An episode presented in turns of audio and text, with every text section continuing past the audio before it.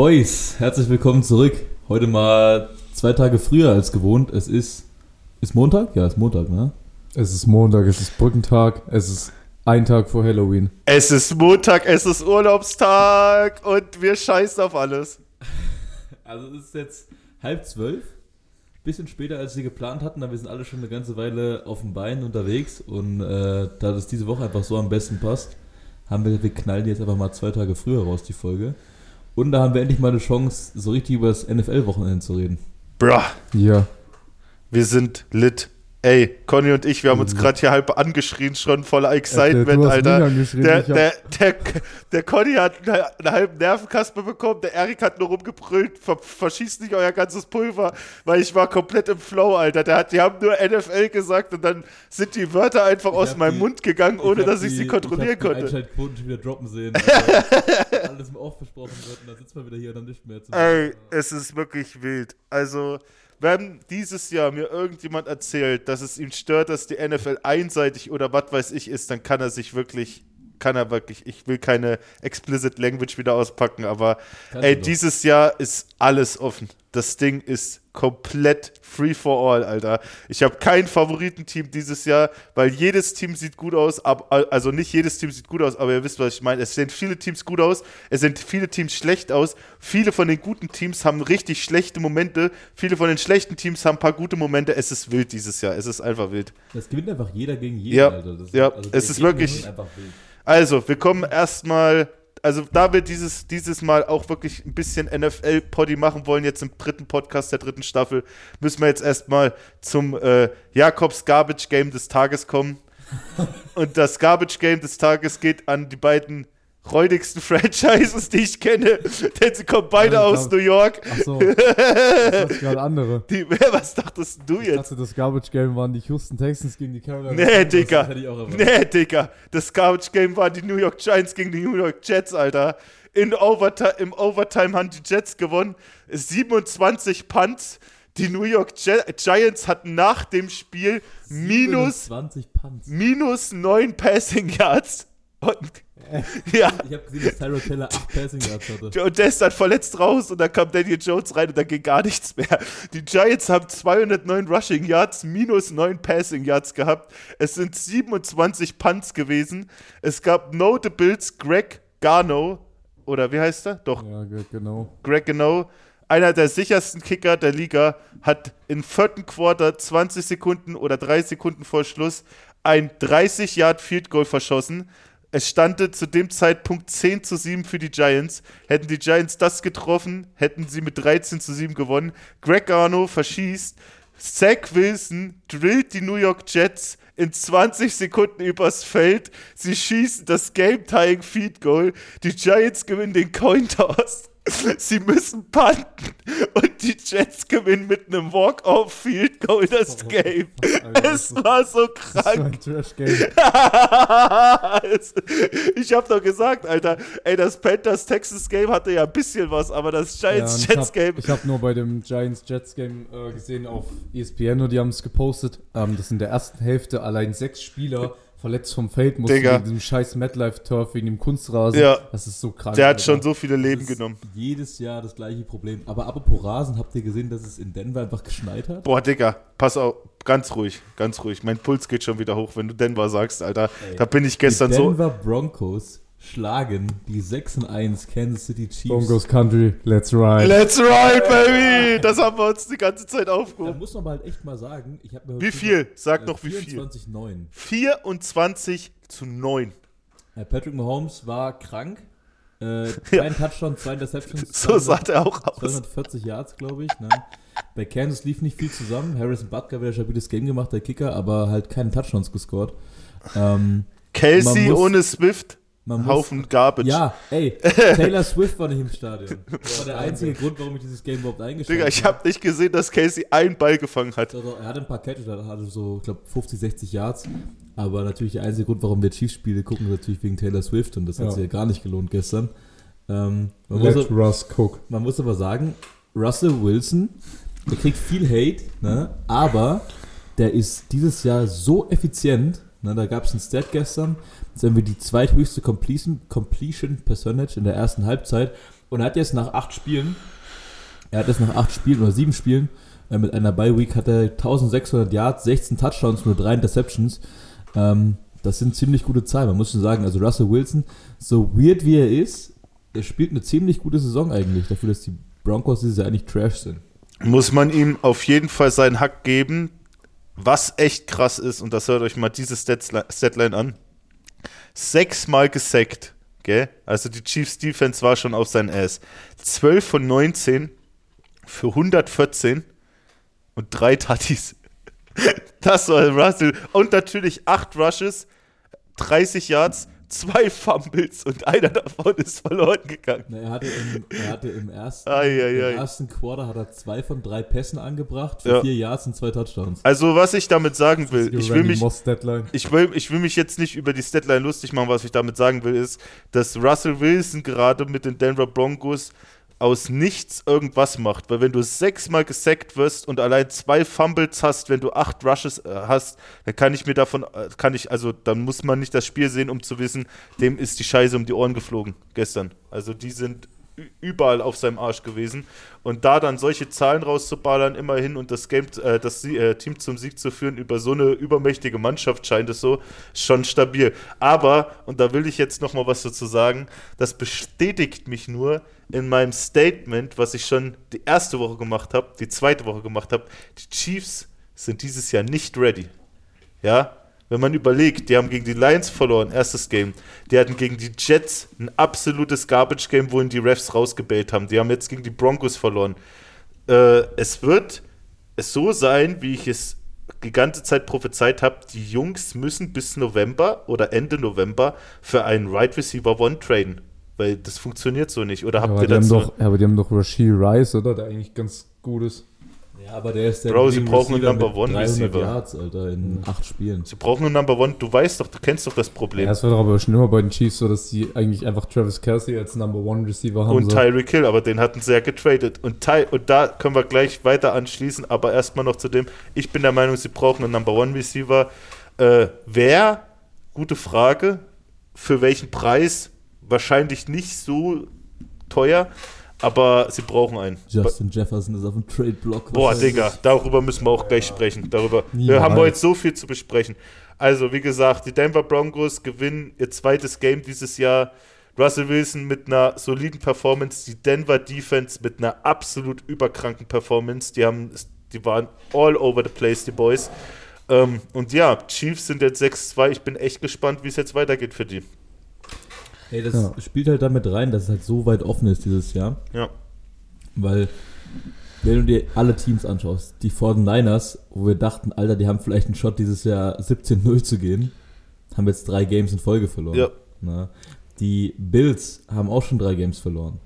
Die Chiefs haben zwei Games verloren. Die Eagles hätten gestern fast gegen die Commanders verloren. Haben Boah. jetzt zwar nur eine Niederlage, aber die haben einen richtig toughen Schedule, der auf sie zukommt. Ja. Ähm, die Dolphins haben schon zwei Games verloren. Wen, wen, wen vergesse ich Bills. gerade? Die Ach so, Bills haben Bills hast drei. Ähm, also Sind alle geschlagen. Alle Contender, die Lions haben zwei Spiele verloren, die Ja. Ravens haben zwei Spiele verloren. Alle Teams, von denen wir denken, dass sie Contender Seahawks, sind, ne, Seahawks stehen auch 5-2. haben schon eine überraschend viele Spiele verloren. Und was es halt interessant macht, ist Teams wie die Bengals, die wir schon komplett abgeschrieben hatten, nach 4-3. drei, vier Wochen stehen jetzt 4-3 und sind wieder komplett, Dreier Winning Spiel. ja, und sind wieder komplett in der Hand für einen Playoff-Spot. Yes, sir. Ja, ähm, größte, wahrscheinlich traurigste Nachricht von diesem Game Day. Rest in Peace, Coco Chains Season. We Für don't alle, like that. ja, we don't like that. Ey, Äh, für alle, die es noch nicht gehört haben, Kirk Cousins hat sich die Achillessehne gerissen. Ist damit wahrscheinlich für die, oder nicht wahrscheinlich, sondern für die Season safe raus. Ähm, ist natürlich eine, ein bitterer, bitterer Schlag für die Vikings. so eine magische Ayahuasca-Recovery wie, Wie Aaron Rodgers, Alter. bevor wir weiter bantern, Aber an ja, dieser Stelle Warte, warte erstmal. mal kurz. Und also damit ist die Season basically over für die Vikings so. Die war schon vorher fast over, weil sie einen schlechten Rekord hatten, Spiele verloren haben, verloren haben so. Aber damit äh, ist auf jeden Fall Hopfen und Malz verloren. Jetzt kannst du nur eigentlich alles wegtraden, was du kannst, wenn du die Vikings bist. Und für nächstes Jahr nochmal ein bisschen rebuilden. Und, An dieser ja. Stelle Rest in Peace und eine Schweigeminute an alle unsere Ganzlingers, Familien, Vikings-Fans, Martin Abstein, Jonas Burmeister, Toni Schneider. Have fun this season. Das sind die, die auch immer jede Woche über mich gelacht haben am Anfang, als die Patriots immer auf den Sack bekommen haben. Das, das Ding ist, ne, Frech. die Vikings, die haben ja die Spiele nicht hoch verloren. So, die waren, die waren immer, die waren immer dran, sie konnten es halt nicht finishen. Was letztes Jahr sehr gut gemacht. Letztes Jahr haben die 13 Games gewonnen und hatten, die haben, die müsst ihr euch mal überlegen, die waren 13 und 4 letztes Jahr und hatten aber negative Point Differential. Also die haben im Schnitt mehr, die haben mehr Punkte kassiert, als sie gescored haben und waren trotzdem 13 und 4. Und dieses Jahr ist es halt genau andersrum, die haben die ganzen engen Spiele verloren. Aber das Team ist halt super talented so, ne? Die haben, gut, Jordan Addison wirst du nicht wegtraden, ne? Der ist jetzt gerade on the rise, äh, First Round Pick gewesen dieses Jahr, Star Receiver, ne? Aber du musst dir halt echt überlegen, Justin Jefferson muss nächstes Jahr gepaid werden. Der wird der höchstbezahlte Receiver in der NFL werden, ne? Wenn du ihn jetzt wegtradest und dir sicher bist, dass den, dass, äh, dass den jemand nimmt, kriegst du halt First Round Picks für den, ne? Weil der wird, wenn er irgendwo hingetradet wird, wo er Bock drauf hat, wird er da verlängern, ne? Der Neil Hunter führt aktuell die NFL in Sacks an mit 9. Ne? Der wird auf dem Markt sein. Contract hier. Contract Year für ihn. Ähm, TJ Hawkinson, ziemlich guter, äh, bestimmt Top 5 Teil Den haben sie bezahlt letztes Jahr. Den haben sie bezahlt, aber warum, also der ist Ja. halt auch wertvoll. Ne? Ja. Den kannst du wegtraden. Ähm, ich weiß nicht, wie viel du von deiner O-Line wegtraden willst, aber ähm, Harrison Smith, den Safety, kannst du wegtraden. Eric Kendricks ist schon weg, der Ja. ist jetzt bei den Chargers. Ähm, also da ist auf jeden Fall einiges an Potenzial da und ich glaube, jetzt wird es halt Zeit, da Justin Jefferson eh noch auf der IR ist und Kirk Cousins raus, dass es jetzt Zeit wird, ähm, da mal ein, alles auf Null zu stellen quasi. Bevor wir, bevor wir weitermachen. Conny, eine Sekunde noch. Be bevor wir weitermachen, wollen wir nur kurz die Saison, die Kirk Cousins hatte, appreciaten. Weil das ist wirklich, das wird ein bisschen untergraben, was Kirk James dieses Jahr eigentlich für eine Saison hatte. Das war jetzt das achte Game, gell? Die achte Woche. Ja, achte Woche. 2331 Passing Yards, 18 Touchdowns, 5 Interceptions und ein Passer-Rating von 103. Das ist eine absolut kranke Saison. Also jetzt mal ohne Spaß. Hätten die Vikings zwei Spiele mehr gewonnen, Dann wäre MVP dann wäre Conversation. wär, wär Kirk Cousins mit Abstand der Frontrunner auf MVP Ja. gewesen. Ähm, aber Kirk Cousins ist ein gutes Stichwort. Und wir hatten es davon auch schon kurz über die Commanders. Gestern, der Commanders QB Sam Howell Boah. ne, ist theoretisch in seinem Sophomore-Jahr, zweites Jahr in der NFL, war letztes Jahr Rookie, hat auch ein paar Spiele am Ende der Saison gestartet, richtig, Conny? Hm, Ja, ich glaube drei, vier Spiele. Ähm, ist jetzt in seinem ersten vollen Jahr als Starter. Und der hat die letzten paar Wochen ein bisschen gestruggelt, hatte stark angefangen dieses Jahr. Und gestern im Primetime-Game gegen die Eagles 400 Yards, 4 Touchdowns, ich glaube 41 von 49 angebracht. Eine Interception war Eine dabei, Interception aber geworfen. Ähm, absolut geisteskrankes Spiel, wirklich ein junger Quarterback, auf den nicht viele gesetzt haben vor der Saison. Waren viele überrascht, dass er überhaupt Starting Quarterback geworden ist bei den Commanders. Und deswegen wäre mein Vorschlag, wir spielen mal wieder eine gute alte Runde. Ist Sam Howell besser oder schlechter als? yes, sir. Was haltet ihr davon? Let's go, let's get it. Okay, meine erste, meine erste Frage wäre, ist Sam Howell besser oder schlechter als Brock Purdy? Besser. Du sagst, er ist besser. Ich sage, es ist besser. Goddammit, Alter. Das heißt, also Konrad laut dir wären quasi die 49ers ein besseres Team mit Sam Howell als QB als mit Brock Purdy? Ja. Okay, woran, woran machst du es fest? Ich mache es daran fest, dass Brock Purdy gerade Talent ist und ähm, diesen kleinen X-Faktor gerade für die 49ers hat und auch schon Ende letzter Season hat in den Playoffs und so. Aber ich denke, Sam Howell ist in, im Long-Term-Stretch, also auf lange Sicht gesehen, der Quarterback, der mehr Potential hat, der aus dem du mehr rausholen kannst, aus dem du mehr machen kannst. Äh, was man eben jetzt auch schon sieht. Und ich habe es vorhin mit dir gehabt, so, ich bin mir ein bisschen unsicher, ob Sam Howell him ist. Aber ich kann mir gut vorstellen, dass er so eine Art Jalen Hurts 2.0 ist. So, weil Jalen Hurts war auch in seinen ersten zwei Jahren echt nicht flashy, da ist nicht viel passiert. Und jetzt in seinem, was ist es, in seinem vierten Jahr, glaube ich, ähm, ist er einfach ein Top 3 Quarterback der Liga. So, und Sam Howell wirkt auf mich gerade relativ ähnlich. Deshalb, ja, ich denke, Sam Howell ist besser als Brock Purdy. Was ist deine Antwort, Jakob? Also meine Antwort ist mit der Tatsache, dass Brock Purdy 10 Games gewonnen hat hintereinander, bevor er sein erstes Regular Season Game verloren hat. Also das Ding ist, worüber wir reden müssen, ist halt, dass Sam Howell, korrigier mich Conny, äh, ähm, Sec Second Round Pick, oder? Nee, der war Third, third Round. Third Round? Nein, nein, nein. Fourth Round? War Fourth? übelst spät, der war, Echt? si- der war Six oder Seven Nein, Round nein, Pick. nein, nein, nein. Nein, der war Third, ich glaube Third Round. Warte, Pick. da muss ich jetzt gucken. Das war letztes, war vor zwei Jahren der QB-Draft, wo Kenny Pickett als einziger Nein, nein, QB in der ersten der- Runde der gekommen ist. Sam war safe, der ist übelst tief gefallen, das weiß ich noch. Der ist richtig, richtig Warte. tief gefallen. Ich sag dritte oder vierte Runde. Hier steht's nicht, oder? Also ich bin mir ziemlich sicher, dass es dritte oder vierte Runde war. Den haben wir noch bei mir auf der Couch geschaut. Es war am Fünfte Runde. fünfte, fünfte Runde. Runde. Ja, fünfte Ja, Runde. 144. Pick 144. 144. Ich sag doch, der war echt spät. Kommt aus North Carolina, wenn ich mich nicht täusche, gell? Uni, North Carolina war das, Ja. glaube ich. Ja, und galt eigentlich während seiner College-Zeit als sicherer Top 10, also auf jeden Fall First-Round-Pick, aber fast sogar Top 10. Also was man wirklich sagen muss, ist, ähm, der Unterschied, den ich jetzt sehe, dieses Jahr zwischen Sam Howell und Brock Purdy, das hat der Conny schon ein bisschen gut erklärt mit Potenzial, aber ich äh, finde, das kann man noch ein bisschen anders erklären.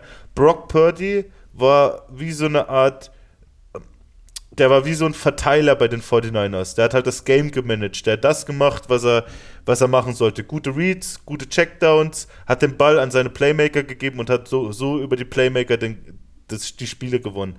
Aber was Sam Howell dieses Jahr schon gezeigt hat, das ist ja nicht sein erstes krasses Game. Das ist jetzt bestimmt schon in dem Maße sein drittes oder viertes Game, wo er richtig gebeut hat.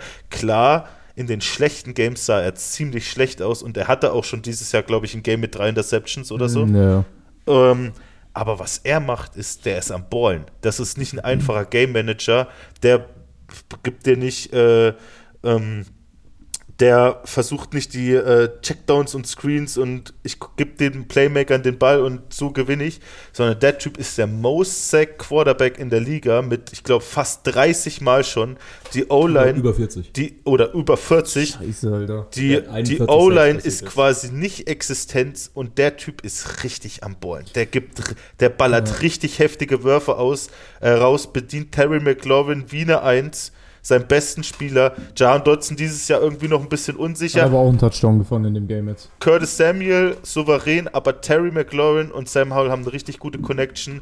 Ich finde, Sam Howell sieht besser aus als Brock Purdy. Und nein, das sage ich nicht nur, weil Brock Purdy jetzt drei Games verloren hat, sondern weil halt der Vergleich, Brock Purdy ist für mich ein Game Manager. Den tust du rein, der managt dir dein Ja, Game. der ist halt auch surrounded by Talent. So, guck Genau, mal, hat jetzt aber Debo, Sam Howell- Christian McCaffrey, Hinter Brandon der Ayuk. Trash Dass der so spielen kann, das ist schon Hut ab. Okay. Also der Typ ist am Ballen. Also, sehr gut, sind wir der gleichen Meinung. Sam Howell, besser. Ja.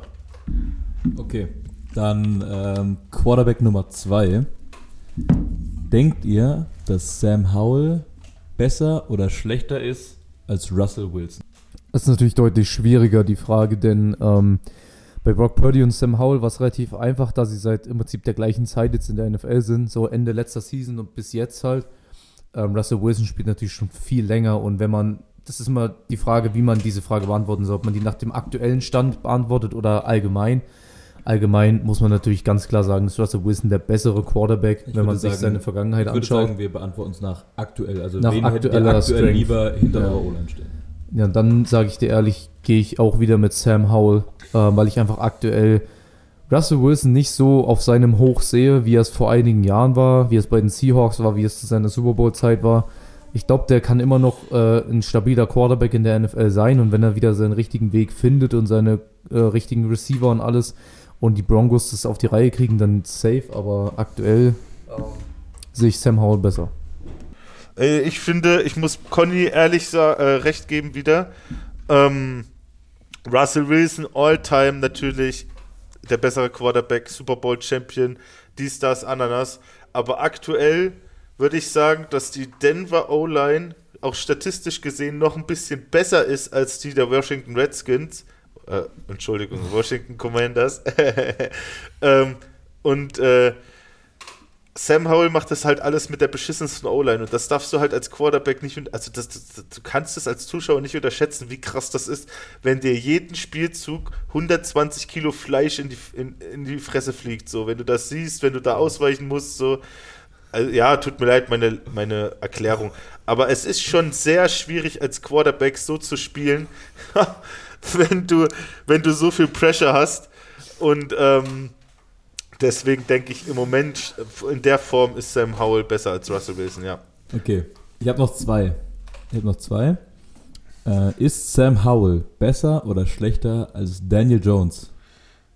Boah, Digga, das kannst du Ah, nicht ernst Digga, besser, Alter. Danny Dimes ist einfach Digga, nur. Danny Dimes ist ein richtiges, ist richtiges Opfer, Alter. Sorry, also, wa- warte kurz. Daniel Jones ist. Daniel Jones ist für mich ganz schwierig. Ich weiß auch nicht, warum der immer noch so gut bezahlt ist von den Giants. Er hat ja, äh, der hat ja den, wie nennt man das? Den, von dem Team den Contract, der ihn bindet. Äh, den, äh, oh fuck, die, Ja, Digga, wie heißt es nochmal? Ähm, er hat gekriegt die, den äh, Franchise-Tag. ja genau. Und damit wird er quasi, wird ja diese Average ausgerechnet von den bestbezahlten Aber Den Quarterbacks. hat nicht Danny Dimes. Danny Dimes hat vier Jahre 160 Millionen. 160 Millionen, Conny! Ja, chill, schrei nicht so rum. Entschuldigung, ich Ähm, wollte dich nicht anbrüllen, aber Digga, da wusste Ja, Daniel Jones ist für mich, sorry an alle Giants-Fans, ist massiv überbezahlt für das, was er zeigt seit Jahren. Ich weiß auch nicht, warum die Giants so lange jetzt mit ich, Daniel warum Jones immer haben noch die fahren das gemacht, Digga? ähm, und ihn so stark bezahlen. Ja, Daniel Jones kann gut laufen, der hat schnelle Beine, aber das war's auch. Er hat vielleicht auch einen starken Arm, aber Kein genau. keine Ahnung, kein genauen. Und für mich ist Sam Howell tatsächlich der bessere Quarterback, sorry. Absolut Katastrophe. Also tut mir leid jetzt erstmal an Conny, dass du von mir, von mir die 160 Millionen in die Schnauze bekommen hast. Tut mir leid an alle Autofahrer. Alter, Digga, hör auf damit mit den Gorgok, Alter. Das ist richtig cringe. Was macht ihr hier? Die Gorgok machen. Digga.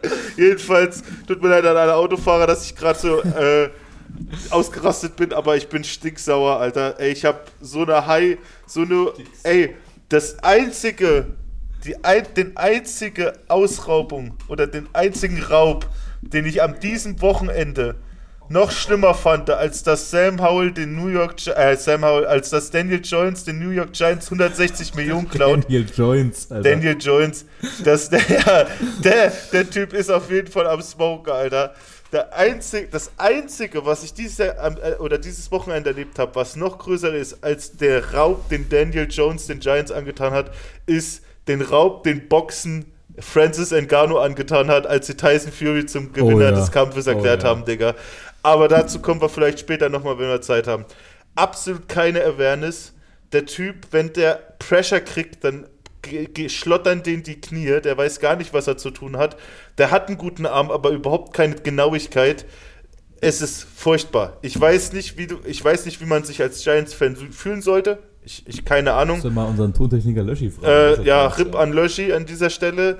Saison vorbei. Absolute Katastrophe. Minus 9, minus 9 Passing Yards. Nochmal für alle Zuschauer. Der Typ hatte nach dem Spiel, der hat nicht ein komplettes Spiel gespielt, aber zwei volle Quarter. Und der hatte minus 9 Passing Yards.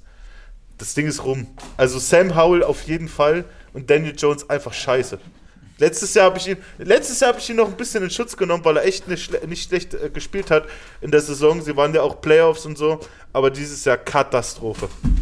Okay, dann, ihr wart euch bis jetzt immer einig, jetzt bin ich gespannt. Letzte, letzter Quarterback, ist Sam Howell besser oder schlechter als Trevor Lawrence? Und jetzt, ey, ihr könnt mir jetzt nicht erzählen, dass Sam Howell besser ist als Trevor Lawrence. Nee, Ja, nee. Tra Trev, hat, Trev hat die Jaguars letztes Jahr in Playoff-Sieg gebracht. Nach 33, also scheißegal, wenn mir jemand sagt, dass er die ganze Saison mitperformt. Die Leute müssen endlich mal verstehen, dass die NFL-Teams nicht wie aus der Kanone geschossen in die erste Woche kommen und dann läuft da alles wie so ein Uhrwerk, sondern das ist ein Prozess. Das ist wie in der ganz normalen Football-Saison. Du wirst besser mit der Zeit. Die Plays werden stimmiger, alle sind auf einem, wie sagt man, Conny? Alle sind auf einem Auf dem gleichen Nenner. oder auf der gleichen Wellenlänge. Wisst ihr, wie ich meine? So, alle sind, alle sind auf einen Nenner, genau. Und das geht nicht so schnell. Die Jaguars stehen gleichen 5-2. Die Jaguars stehen 5-2. Die waren letztes Jahr ge- gegen die Chiefs in den Playoffs. Das ist eine sausolide Mannschaft und Trevor Lawrence ist einer der größten Gründe natürlich mit dem Coach, dass die jetzt dieses scheiß Franchise so, wie sagt man, rum, rumreißen konnten. Genau, das Ruder wurde rumgerissen. Wenn wir überlegen, dass das der gleiche Quarterback ist, der in seiner Rookie-Saison Urban Meyer als Coach hatte, was da ging und was jetzt in, in Year 3 geht. Also Ja. ich würde sagen, Trevor Lawrence, relativ wenig Diskussionsspielraum jetzt in dem Fall tatsächlich. Trevor Lawrence ist äh, aktuell der bessere Quarterback und wird, denke ich, auch ohne das blöd zu meinen, aber auch in Zukunft der deutlich bessere Quarterback sein als Sam Howell, weil Trevor Lawrence einfach ein ganz anderes äh, Talent noch Ja. hat. Ich meine, er war nicht umsonst, äh, wurde auch zu seinem Draft, wie jetzt ähnlich Caleb Williams, wurde Trevor Lawrence auch als Generational Talent äh, gehandelt und war schon seit er in der High School war, äh, NFL Number One Prospect, so, also äh, das hat schon seine Gründe, deshalb Trevor Lawrence auf jeden Fall hier der bessere Wir müssen Quarterback. uns mal vor Augen halten, wenn der Typ einen Super Bowl gewinnt, ist er einer der größten Gewinner dieses Sportes. Der ist zweifacher State Champion, der ist äh, NCAA Champion und wenn der jetzt noch, also Trevor Lawrence, wenn der noch einen Super Bowl gewinnt, dann ist Ich sehe Trevor Lawrence auch so ein bisschen im äh, 28er Flag-Team bei Oh, den Olympischen Baby. Spielen. Baby. Weil er ist halt übelst groß. Das Ja. ist halt schon mal ein Riesenvorteil. Ja. Ähm, wir hatten aber, äh, also ich hätte ehrlich gesagt nicht gedacht, dass ihr, dass ihr von den fünf Quarterbacks, die wir jetzt hatten, mit Sam Howell, das ist Sam Howell auf die zwei. Vier hatten wir, oder? Ja, aber plus Sam Howell sind es ja fünf, dass ihr Howell auf die zwei rankt. Weil von den fünf habt ihr ja gerade, wenn wir die jetzt ranken müssten, habt ihr theoretisch gesagt, Trevor Lawrence ist die eins. Sam Howell ist die zwei. Wer ist dann die drei? Hm, wen hatten wir als allererstes? Wer hat Wir noch hatten Wilson auf der dr- Wilson, auf Jones der 3 und äh, und auf der 4 hatten wir den ersten. Das, ich weiß nicht mehr, wer der erste ich weiß auch nicht mehr, wer der erste war. Bro, CTE. Ähm, Ähm, Ah, Brock Purdy. Brock Brock Purdy. Purdy auf der 4 Ja, und Daniel auf Jones dem auf der letzten 5. Platz, Alter. No, keine Diskussion. Äh, da- Das Ding ist halt, bei dieser Diskussion würde ich ganz anders handeln, aber ich musste Conny einfach recht geben, weil Sam Howell hat das halt nicht das erste Mal gezeigt. Wenn das jetzt das erste Mal wäre, dass er so ein krasses Game dieses Jahr hätte, hätte ich gesagt, hey, Ruhe mit den Pferden, so, chill. Die NFL ist ganz, ist schnell so. Du hast ein gutes Game, du hast ein schlechtes Game, du bist scheiße. So, wisst ihr, wie ich meine? Aber der hat dieses Jahr schon echt geballt, so. Das ist nicht das Ja, das erste ist- Mal, dass der 300 Yards und drei Touchdowns oder vier Touchdowns geworfen hat. Und dass er das machen kann mit so einer scheiß O-Line. Ich wollte gerade sagen, Ist so mal, beeindruckend. Äh, erstmal der Fakt, dass es nicht das erste Mal ist und dann musst du immer die Surroundings angucken. Der hat eine scheiß O-Line, der hat auch an sich in der Offense nicht äh, riesig große, krasse Playmaker. Ja, Terry McLaurin ist ein stabiler Receiver, Jahan Dotson sicherlich auch. Logan Thomas ist ein Top 10 Tight in der NFL. Das stimmt, den haben wir auch noch vergessen. Aber ähm, das sind trotzdem, das ist kein Justin Jefferson oder AJ Brown oder Tyreek Hill oder so, den er da hat. Und der bolzt halt trotzdem solche Zahlen raus. so Und das musst du ihm einfach mal hoch anrechnen. Ja. Und, und das auch noch in seiner quasi Rookie-Season. So direkt als Starter von Anfang an der Season, was jetzt nicht wenig Druck ist, gerade für ein Franchise wie Washington, die jetzt langsam mal ein bisschen aus dem Tritt kommen müssen. Ähm, ja, ist einfach stabil von Sam Howell, was er da macht. Ein, ein was noch, bevor wir das jetzt abhaken. Man muss immer auch die Hintergründe vorher abchecken, weil du vorhin, weil wir ja Brock Purdy gegen Sam Howell hatten. Ja, wir haben darüber schon viel geredet und das kam auch in den Nachrichten, aber ich muss es wieder aufholen. Brock Purdy ist der, ist der Mr. Irre Irrelevant, aber bei einem sauguten Franchise, wo diese Si- Situation eine komplett andere ist als bei den Commanders, bei allem Respekt, Conny. Aber die, die Situation beider Teams sind komplett ver verschieden. So, die einen kämpfen um Super Bowl und die einen kämpfen darum, dass sie 8-8 aus der Season gehen. Wisst ihr, wie ich? Also nicht natürlich 8-8 geht nicht, aber ihr wisst, worauf ich hinaus will. Deswegen Hut ab, Sam Howell, weiter so. Gut, haken wir das Thema mal ab. Ähm, ich habe noch eine andere Frage vorbereitet. Und zwar bin ich da auch drauf gekommen, weil ich am Wochenende das Match gesehen hatte von Ngannou gegen Tyson Fury. Und Francis Ngannou ist ja kein klassischer Boxer, der kommt ja aus, äh, aus der UFC. Ähm, und deswegen ist mir die Frage in den Kopf geschossen, was denken wir denn, in welcher Sportart der jeweils andere auch ziemlich gut sein könnte, wenn es Football nicht gäbe? Ist die, kommt die, kommt, also kommt die Frage an? Ja, Also, wisst ihr, was ich meine? shit. Und Shit. ich habe bei, bei Jakob ist mir sofort ist mir sofort eine Antwort in den Kopf geschossen, wenn es Football nicht gäbe. Ich wüsste, ich wüsste, wo Jakob gut drin wäre. Okay. Also Jakob Forster wäre ein richtig stabiler Ringer. Oh, Ja, bestimmt. da, das habe ich früher mal gemacht.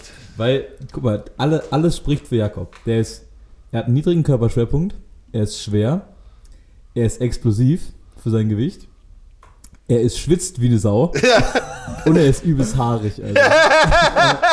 Und er ist, er ist hart aggressiv in Competition. ja, das stimmt, Alter. Bei Competition klatscht bei mir ein bisschen aus. Ja, Ey, aber, das ist not ja ich glaube, Erik wäre ganz gut in Basketball. Basketball, Basketball müssen wir mal rausnehmen aus der Formel hier. ja, dann glaube ich, ich glaube, der, warte mal. Boah, weißt du, was Ich glaub- ich legit glaube? Ja, ich, ich, also ich glaube auch legit, Ich glaube, der Erik wäre auch nicht so schlecht, wenn er ein bisschen üben würde, so in Volleyball oder sowas. Ich glaube, das könntest du auch ganz ich glaube, gut. Volleyball stelle ich mir auch vor. Weißt du, was ich mir bei Erik noch gut vorstellen kann? Leichtathletik. Le Leichtathletik, glaube ich.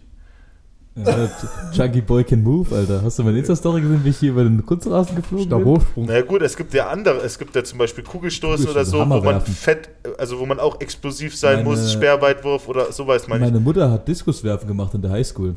Die Jeans, Alter. Ja, Die werden ähm, weitergeerbt und dann wird der Diskus richtig Also ich könnte, ich könnte, also Volleyball kann ich mir auch vorstellen, aber da müsste ich, also ich bin halt dafür ein bisschen klein, so, da müsste ich halt so gottlos hochspringen. Ich glaube, was vielleicht von der Körpergröße ein bisschen eher noch bei dir passen würde dann, was aber auch, glaube ich, mit deiner aktuellen Statur gar nicht mal so schlecht wäre, glaube ich, du könntest auch ganz gut Handball spielen, glaube ich. Handball, oder ich, ich kann mir Oh. auch vorstellen, so ein, so ein, so ein stabiler Innenverteidiger, könnte ich mir auch Fußball? vorstellen. Nee, Handball sehe ich dich wirklich. Mit der Größe und der Sprungkraft kannst du da einiges machen. Nee, Conny und ich waren lustigerweise gestern beim Handballspiel von Konrads Bruder. Ach, beim Grüße gehen raus an Jakob, den Ja. gut aussehenden Typ. Ich find, findest du auch, dass Konrad, je mehr Gewicht er verliert, dass er immer mehr aussieht wie sein Bruder? Ja, safe. Also, Das sieht man. also Vor allem, letztens, weil sie halt auch einen ähnlichen Bart tragen. ja, also Conny ja noch ein bisschen länger, ähm, als, als Jak Jakob arbeitet ja auf der Bank, ne? Bart auch. ne? Also Jakob arbeitet ja auf der Bank, ne? Also Konrads Bruder. Ja. Da kannst du halt nicht so einen langen Bart tragen wahrscheinlich, sonst wirkst du... So einen äh, Metal-Bart. Mit so übelsten Aber- Perlen noch drei geflechtet, Alter. Aber am, am Anfang dachte ich mir noch so, ja, okay, das sind Brüder, so ähnlich sehen sie sich jetzt nicht. Aber je dünner Conny wird, umso mehr sieht der Jakob ähnlich. finde ich. Oh, shit. Ja, also Jakob, also Jakob Forster, äh, Shish, kann ich mir gut in jeder Kampfsportart mit viel Körperkontakt vorstellen. So Judo, Ring. Äh, ich habe Jakob einmal Bo- Boxen sehen, das vielleicht eher nicht. Ja, Also, Ring, Ring und Bodenkampf habe ich schon gemacht. Das, das ist nice. Das ist nice. Das ist halt auch viel für die Kondition und so. Ähm, wo sehen wir Konrad, Konrad Neumann? ist, Konrad ist schwer. Weil hättest, hättet, hätten wir die Frage jetzt vor ungefähr anderthalb Jahren gestellt, wie Conny da aussah, wäre die Antwort wahrscheinlich relativ easy gewesen. Na, dann wäre es irgendwas gewesen, wo du halt, wo es halt ein Vorteil ist, wo es halt ein Vorteil ist, relativ klein und schwer zu sein. Ne? Also Curling zum Beispiel. Fucking Curling. Das ist so richtig über der Eisfläche. Was ich mir, ja, apropos Eis, das kann ich mir bei dir auch vorstellen. Eiskunstlauf. Eishockey. Eiskunstlauf. Eishockey. Safe bei dir.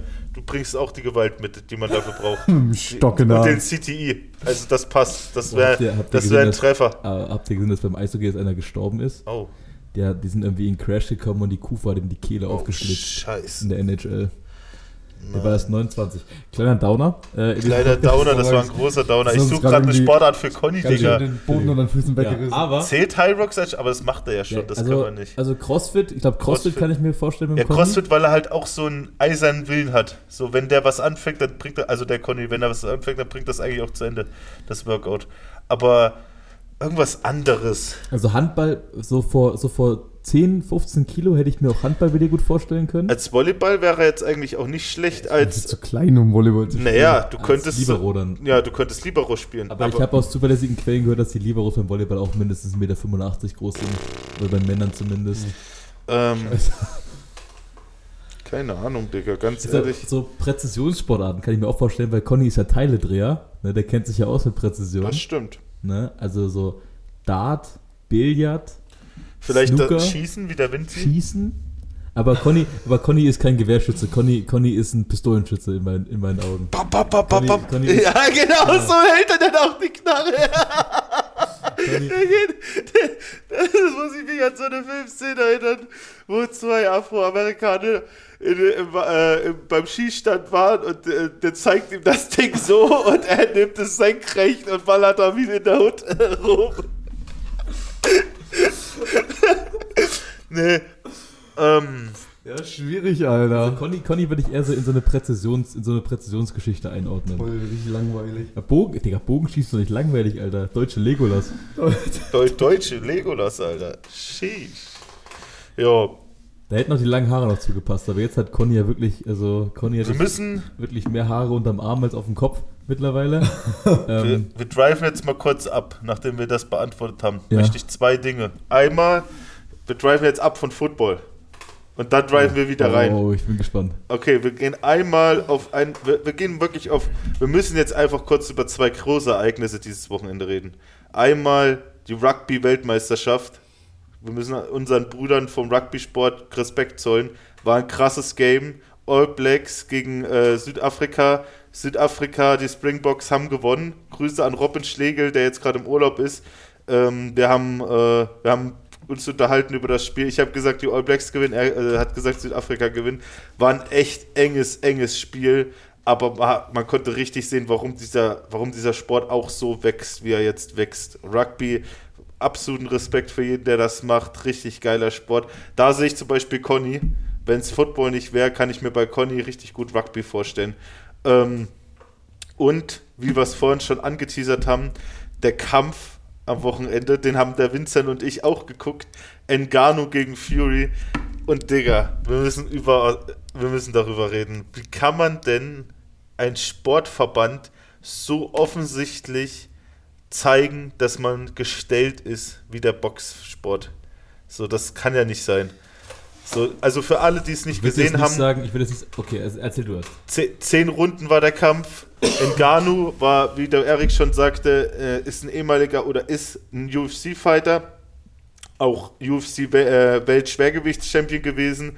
Hat eine übelst krasse Geschichte, könnt ihr euch mal angucken. Kommt aus Afrika, hat sein ganzes Leben in Sandminen gearbeitet, bis er dann über, äh, über den großen Teich nach Frankreich gegangen ist.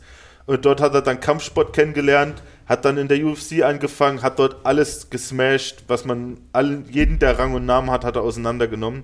Und hat, wie gesagt, jetzt mit der UFC sich getrennt, hat jetzt Boxen angefangen. Das war sein erster Boxkampf. Und war halt, der Hype war halt dahinter, dass äh, Francis Ngannou 2018 den am stärksten gemessen, gemesses, den am stärksten Gemessenen. Gemessenen, tut mir leid, CD, den am stärksten gemessenen Punch rausgeballert hat, wie gesagt, der je gemessen wurde. Es, er hatte quasi, den, oder er hat den stärksten Punch der Welt.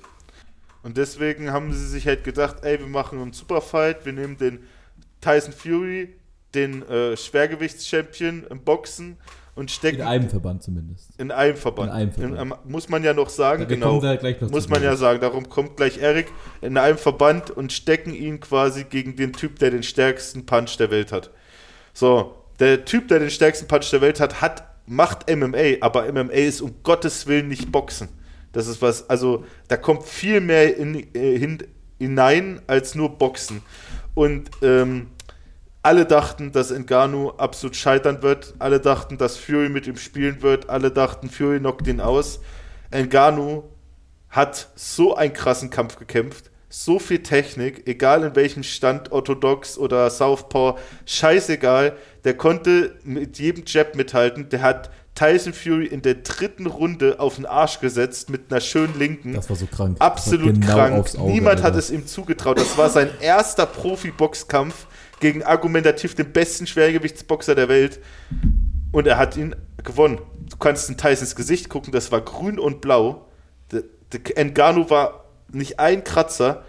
Und er hat am Ende den Kampf offiziell verloren. Er hat ihn gedroppt. Er hat eigentlich fast jede Runde mindestens mit einem Punkt Unterschied gewonnen oder verloren. Und am Ende hat eine Runde entschieden, in der Fury 96 zu 93 gewonnen hat. Das heißt, er, das bedeutet Klartext, er müsste nach der Wertung sieben Runden gewonnen haben. Und das ist einfach, das stimmt einfach nicht. So, wer den Fight geguckt hat, der wird, wird sich bestimmt angesprochen fühlen und sagen, ey, ich denke genauso, weil da hat man wirklich gesehen, dass der Scheiß rigged ist. Also meine Meinung dazu ist folgende. Ich bin auch der Meinung, dass Ngannou sehr, sehr nah dran war zu gewinnen. Aber dieser Fight war ein reiner PR-Stand. Ja. Der war in Saudi-Arabien, da waren ein Haufen Celebrities da und alles zielt eigentlich darauf hin, dass Ende diesen Jahres oder Anfang nächsten Jahres Alexander, im Dezember Alexander Usyk, der die drei anderen Schwergewichtsgürtel hält, gegen Tyson Fury kämpft, der den vierten Schwergewichtsgürtel hält, um quasi die Vereinigung aller vier Boxtitel. Ja, das gab es schon lange nicht mehr, dass einer alle vier gehalten hat. Und diesen Kampf sollte es schon mal geben, als noch Anthony Joshua drei Gürtel hatte und Deontay Wilder einen. Deontay Wilder übrigens auch, also wer sich, wer, wer auf Sport-Highlights steht, sollte sich mal Deontay Wilder Knockouts angucken. Der Typ kämpft fast ohne Technik. Ne? Also der verliert eigentlich nach Runden fast jeden Kampf, aber der hat so eine krasse Knockout-Power, dass der wirklich mit einem Schlag seinen Gegner komplett ins Delirium schießt und alle, hat alle seine Fights so gewonnen. Der hat, glaube ich, einen Fight verloren gegen Tyson Fury um seinen WM-Titel. Ne? Jedenfalls.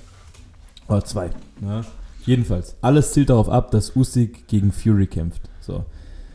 Wie gesagt, diesen Unification-Fight sollte es schon mal geben, ne? als äh, Anthony Joshua, der so ein bisschen der Boxing-Prodigy war, der war so der perfekte Boxer, wie im Labor gezüchtet sah der aus. Ne? Dann hat der aber richtig dumm seinen Fight gegen Andy Ruiz verloren. Ne? Auch eine geile Geschichte, wer sich da mal reinlesen möchte. Andy Ruiz ist eingesprungen für den Kampf, ne? weil, ähm, weil der eigentliche Gegner positiv auf Doping getestet wurde und so weiter. Gewinnt er die drei Gürtel. Ne? Dann holt sich Anthony Joshua, ne, wenn er die Gürtel verliert, hat er das Recht auf den Rückkampf, holt sich die drei Gürtel zurück. So, dann stand eigentlich fest, okay, es wird jetzt Joshua gegen Wilder. Wilder muss vorher nur noch einmal seinen Titel gegen Fury verteidigen. Ne? Alle sind davon ausgegangen, dass Wilder das Ding gewinnt. Ne?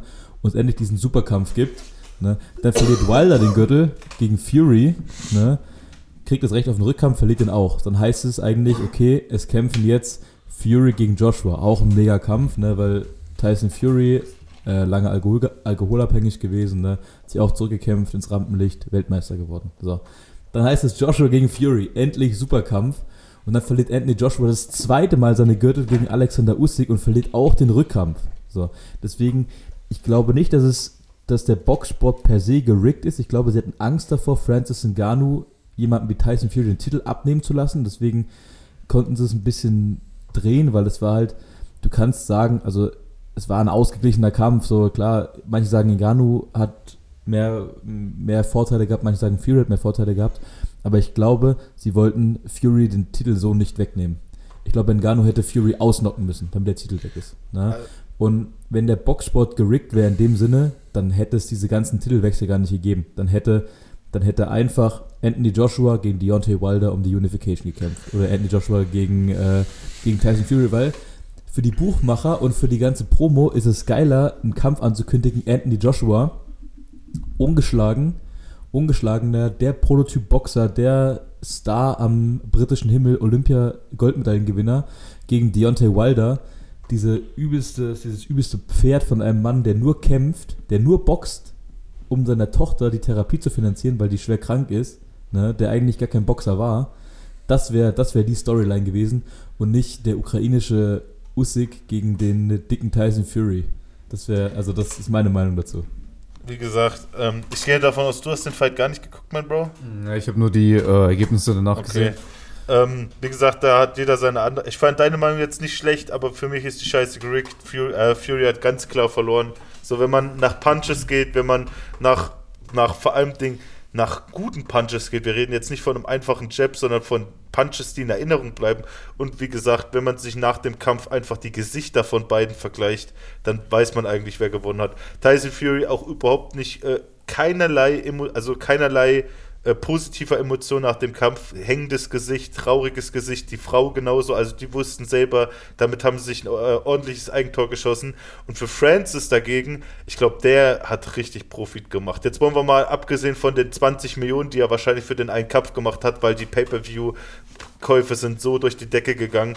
Aber das war mal wirklich einer der entertainreichsten wie sagt man, Crossover-Kämpfe, die man seit langem gesehen hat. Für mich auf jeden Fall besser als der Crossover-Kampf von McGregor gegen Mayweather.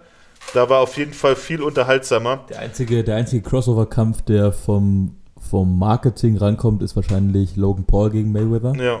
Die haben, glaube ich, da, ich glaube, Mayweather 150 Millionen ja. damit verdient. Ähm, aber besser als McGregor gegen Mayweather war es auf jeden Fall, weil sind wir ehrlich, ein Schwergewichtskampf guckt sich geiler an als ein Mittelgewichts-Federgewichtskampf. Und für alle Leute, die jetzt äh, dachten, oh geil, Erik hat uns gerade geteasert auf dem Superfight, ich habe gelesen, der wurde abgesagt. Der Usyk, ja? Usyk äh, Fury Fight ist abgesagt, habe ich gelesen. Ich weiß nicht, ob die Quellen jetzt hundertprozentig äh, true sind, aber anscheinend hat es der WBO gereicht, was sie gesehen haben. Die geben den Superfight nicht her. Ich, äh, ich, denke mal, ich denke mal, sie werden es eher so machen, dass sie nächstes Jahr in Saudi-Arabien äh, Tyson Fury gegen Francis nochmal kämpfen lassen und dann um den Titel, weil es war ja kein Titelkampf. Ich bin. Es war kein Titelkampf. Es war kein Titelkampf. Okay, das wusste ich zum Beispiel nicht. Aber ich bin. Ich bin mir halt unsicher, weil ich glaube, der Boxverband wartet darauf, einen, wenn, also es gab es lange nicht mehr. Sie wollen jemand- den Quadruple Champion. die wollen, Einfach für die, den Markt. Die wollen den Quadruple Champion, ja. Ja. Aber das gab es lange nicht mehr. Ja. Und ich glaube, wenn sie das machen, wollen sie jemanden, aus dem die die Scheiße rausvermarkten Ja. können. Und aus Usyk kannst du nichts rausvermarkten, weil der spricht kein Englisch. Ja. Der spricht kaum Englisch. Ne? Das heißt, und das ist so ein, das ist halt so ein, das ist halt so ein, so ein klassischer Ostblock-Boxer. Ja. Also, der geht da, der geht da mit seinem Trainer in seine ranzige Sporthalle, trainiert da drei Stunden und dann geht er nach Hause. Und da kommt kein Social Media Post, da kommt keine Story, da kommt keine Endorsements, wenn es nicht Ja. unbedingt sein muss, ne? keine, Social, keine Auftritte in irgendwelchen Shows. Und Tyson Fury ist halt, der weiß, dass er, der ist ultra gut, aber der hat eine richtig beschissene Arbeitseinstellung. Ne? Der sagt, der sagt offen und ehrlich, ich bereite mich nicht groß vor, ich weiß, ich bin besser. Ne? Der sieht halt auch nicht aus wie ein Boxer, der ist halt, der ist halt, wenn du dir den prototypischen Boxer vorstellst, ist es nicht Tyson Fury. Ja. Tyson Fury ist zwar 2,5 Meter, 2,6 Meter sechs groß, aber der ist halt dick. Der ist halt einfach dick. So. Und das, ich glaube, sie wollen, ah, ich weiß nicht, ob sie einen von den beiden als Quadruple Champion haben wollen. Ich glaube, sie wollen jemanden mit einer geilen Story, wie Deontay Wilder oder Andy Ruiz, oder sie wollen diesen perfekten, diesen perfekten Athleten haben, wie eben ein Anthony Joshua. Das ist meine Meinung. Wie gesagt, und man darf ja auch nicht vergessen, äh, Tyson Fury ist schon 35 Jahre alt. Also äh, vielleicht wollen sie dann auch auf was Junges hinaus. Ist ja auch egal, wir sind kein Box-Sport-Podcast, wir sind ein Football-Podcast. Wir wollten euch natürlich aber nur noch mal die großen Themen in der Sportwelt nahebringen, weil es schon echt krasse Sachen waren. Ähm, ich würde sagen, wir haben noch ein bisschen und ich würde sagen, wir gehen noch mal zurück in die NFL für ein. Geht das klar? Zurück, zurück in die NFL. Ja, ja, dann ganz fix hier ein Thema noch, 10 Minuten und dann, äh, dann, dann bringen wir den Poddy zu Ende, weil Conny, Conny hat, glaube ich, noch Anschlusstermine. Und wir haben sind generell schon ein bisschen später reingestartet, als wir vorhatten. Äh, letztes Thema, letztes Thema, Conny. Take, take it away. Yes, Sir. Ähm, ja, wir reden noch mal kurz ein bisschen über die MVP-Conversation dieses Jahr. Also wer könnte der Most Valuable Player, der wertvollste Spieler der NFL dieses Jahr werden? Denn wir haben ähm, zwei Wide Receiver tatsächlich in der, äh, im Topf mit drin, was eher ungewöhnlich ist, normal, weil MVP in der NFL nun mal einfach ein Quarterback Award ist. So sowieso auch eher noch ein Offense Award als ein Defense Award, aber noch mehr ein Quarterback Award als alles andere. Ähm, aber tatsächlich dieses Jahr zwei Wide Receiver. Einmal Tyreek Hill von den Miami Dolphins, der bisher eine krank gute Season spielt, der tatsächlich on pace ist, ähm, 2000 Yard Season zu spielen. Also da vielleicht auch Megatrons Rekord äh, zu knacken. Und der zweite ist AJ Brown von den Philadelphia Eagles, der tatsächlich auch schon einen Rekord von Megatron jetzt geknackt hat. Und zwar ähm, in sechs Spielen hintereinander jeweils äh, über 125 Reception Yards zu erzielen ähm, was auch komplett krank ist. Und ja, ich bin mal so ein bisschen gespannt, wer von den beiden ähm, besser rauskommt aus der Season, wer vielleicht verletzungsfreier bleibt, wer am Ende die Nase vorne hat und ob es für einen von den beiden überhaupt reicht, um vielleicht MVP zu werden oder ob es halt doch wieder ein Quarterback wird am Ende. Also ich sag mal so, ich glaube, dass damit ein Receiver in der aktuellen Zeit MVP wird, vor einem Quarterback, müsste die Saison krasser sein als die von Cooper Cup vor, vor zwei Jahren.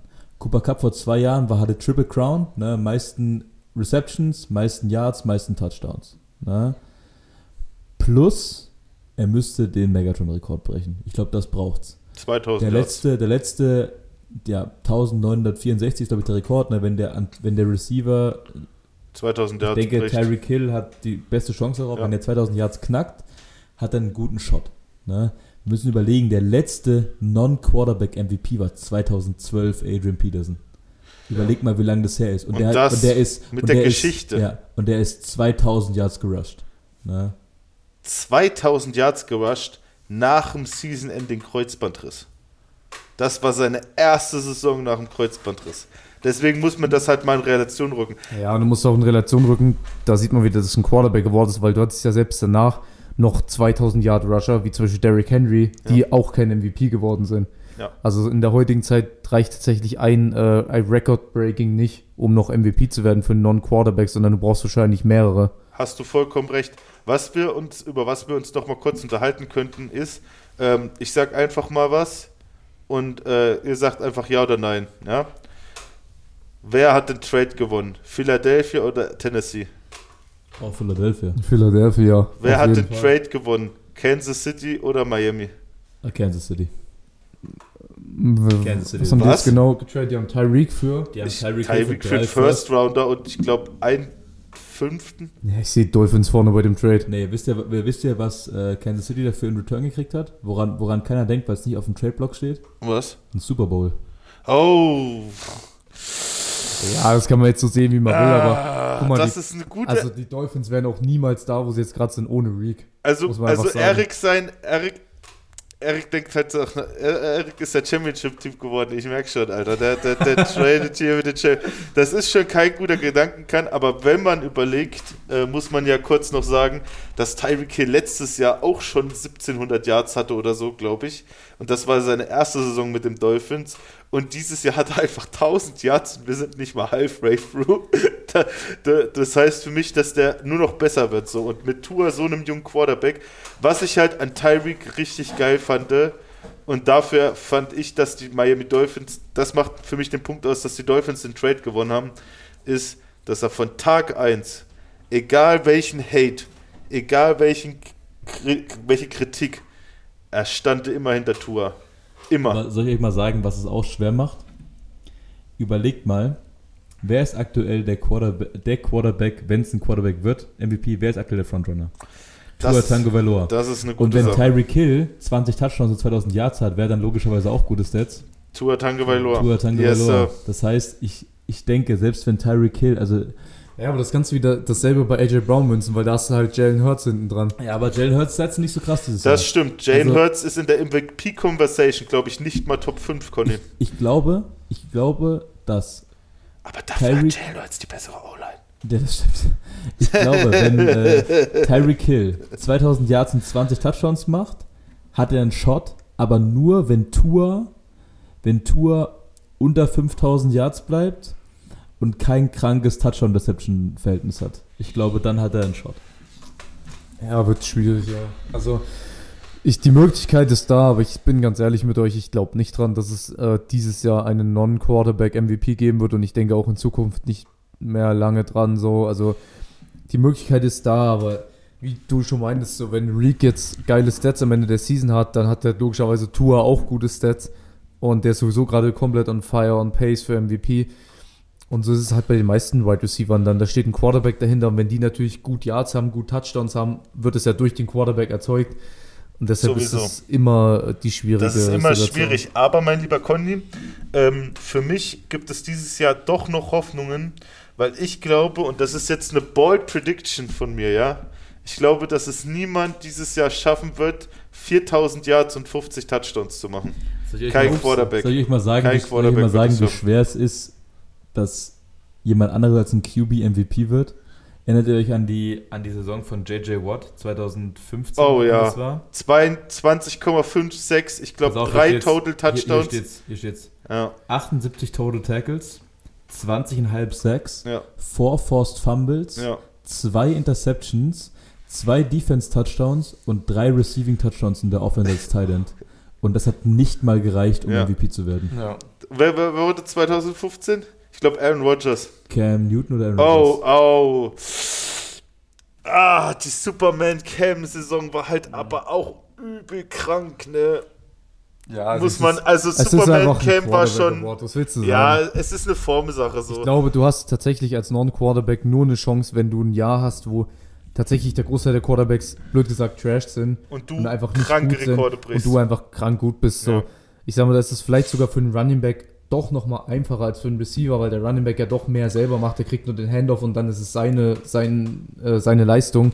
Bei einem Receiver, der kriegt ja immer den Ball zugeworfen vom Quarterback noch und dadurch ist es immer quasi äh, geteilte Leistung. Ich glaube, als Defense-Spieler oder als Defense-Liner, um in unserer heutigen NFL-Saison eine MVP zu werden, musst du auf jeden Fall Michael Strayens Rekord brechen.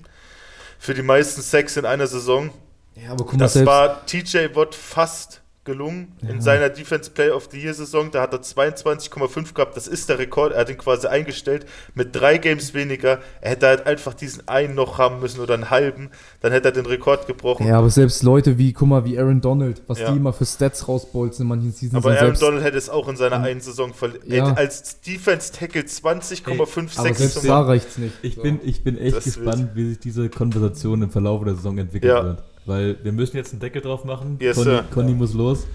Aber äh, gute Folge, Jungs. Hat Spaß gemacht. Dankeschön fürs Zuhören. Danke, dass ihr wieder dabei wart. Sorry und danke, dass wir das heute machen konnten schon. Ja, ähm, schaut beim Next Level vorbei. Shoutouts an die Sul Ganzlingers, dass sie uns das alles hier ermöglichen und natürlich unsere guten Freunde vom Next Level.